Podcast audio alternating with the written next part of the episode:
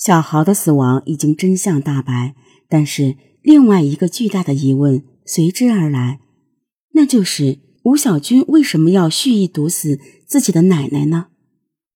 据吴小军说，他家的居住条件比较差，爷爷奶奶和他父母共五个人，一直住在一套使用面积三十九平方米的房子里，其中爷爷奶奶住在面积较大的主卧。吴小军和父母住在次卧，次卧只有一张床。吴小军自小就和父母睡在一起。吴小军家的居住条件是比较紧张，但这就是吴小军想对奶奶下毒的理由吗？吴小军的奶奶七十一岁，在谈起孙子投毒的事情，她仍然很不解。她说：“不但她没有想到。”简直把整个院里的人都惊到了。据吴小军的奶奶说，因为一直居住在一起，吴小军小的时候都是他帮忙照看的，祖孙俩的关系曾经很亲密。吴小军的奶奶回忆，那一箱有毒的饮料是二零一三年国庆节前吴小军送给他的，他曾经打开喝过一盒，喝完后就吐了。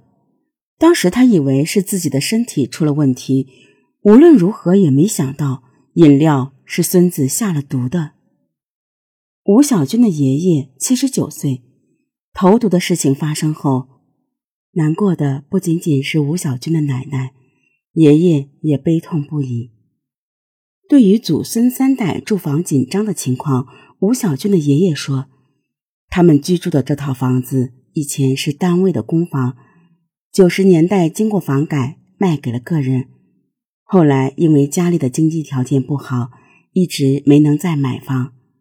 在这套房子里，吴小军长到了十八岁。吴小军说：“随着自己的逐渐长大，与父母同住一室的窘境，成了他越来越大的心病。住房紧张是事实，但为什么吴小军要对奶奶下毒呢？”吴小军说：“是因为爷爷奶奶对自己一家不好。随着吴小军长大，他的居住条件不仅没有得到改善，他反而意识到，就连这样的住处，他也要失去了。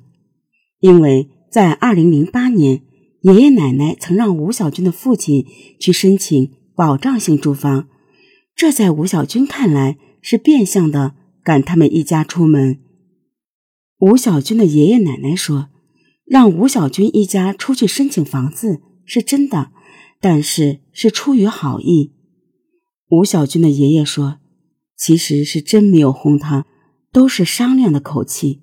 国家有这个政策，经济适用房也好，廉租房也好，可以解决住房问题。”吴小军的奶奶说：“北京挺透明的，有什么政策都是用大横幅宣传。”他跟儿子申请了一回以后，小的儿子不高兴，就再也没说这个事儿。吴小军则说，其实，在现有的环境下就可以改善，因为在他们家主卧室和次卧室之间还有一个小储藏室。当时他爸妈和他姑都提出过让吴小军住在那个小储藏室，但是爷爷奶奶不同意。为此，吴小军的爷爷解释说。储藏室里东西很多，没法收拾出来给孙子睡。吴小军的大姑姑却说，事情并不是这样。储藏室虽小，但是住过人。吴小军的小姑在出嫁之前一直住在那里。在吴小军的小姑出嫁之后，吴小军的爷爷就把那个储藏室堆满了东西。但是吴小军的大姑说，那里面。都是一些捡来的破烂。吴小军的爷爷解释，之所以不想把储藏室腾出来，除了不好整理，还有一个深层的原因，是希望吴小军的父母不要再依赖他们，因为这些年来他已经付出的太多了。原来吴小军的父亲是个残疾人，成年之后身高也只有一米二。吴小军的爷爷说。为了照顾他残疾的儿子，他不知费了多少心。一九九四年，吴小军的父母通过征婚结了婚。吴小军的母亲周女士同样是残疾人，身体驼背。一九九五年，健康的吴小军出生了，当时一家人都很高兴。吴小军的爷爷说，他一直照顾残疾的儿子儿媳，让他们一家和自己居住。可这些年来，子女们非但没有对他感恩，反而产生了依赖。吴小军的爷爷说：“只要他们一买东西一花钱，他儿子就挂在脸上的不高兴。当时他不知道是什么原因，后来他明白了儿子的意思：你们不应该花，应该给我留着。”吴小军的爷爷说：“不想让儿子有这种啃老思想。”吴小军的大姑则说：“吴小军的父母虽然身患残疾，但一直工作，并没有啃老思想。”吴小军的姑姑说：“啃他妈什么了呀？不就是住在那儿吗？是他们不去工作了，在家就坐着吃，等他们养着了，还是用他们帮着干什么了？你说啃他妈什么了？生活上肯定有磕磕绊绊的时候，金钱太少了。”在这个家庭里，关于房子的争吵是一个导火索。在吴小军看来，长辈们的关系不睦是另有原因的。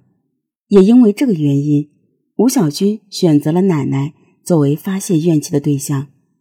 原来，吴小军的奶奶并不是吴小军父亲的亲生母亲，他的生母早年因病去世了。一九九三年，吴小军的爷爷。与后来的奶奶重新组成了家庭。那个时候，别说没有吴小军，吴小军的父亲都还没有结婚。吴小军说，在知道这件事以前，没有什么太多的怀疑，和奶奶相处的很好。在知道了这件事情以后，他对奶奶的态度变化是挺大的。吴小军认为，奶奶与自己的父亲之间没有血缘关系。并不会真心对他们一家好。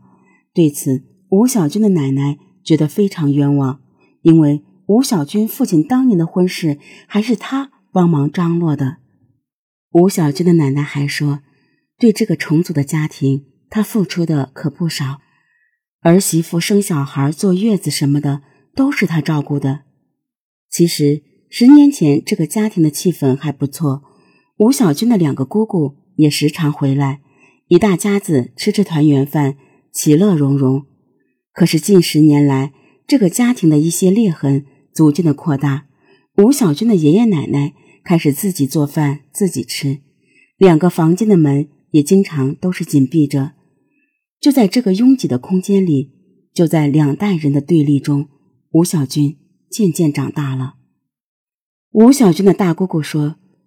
吴小军跟他爸妈就在那一个床上睡，他肯定别扭。在法庭上，吴小军说想对奶奶下毒，就是不想奶奶继承房子。但是吴小军并不知道，当年这套房子的首付是一万多块钱，吴小军的奶奶拿出了四千元的铁路债券。这个事实，吴小军在法院的庭审之前并不知道。在这起投毒案件告破之后的很长时间里，吴小军的爷爷一直没能从震惊中回过味儿来。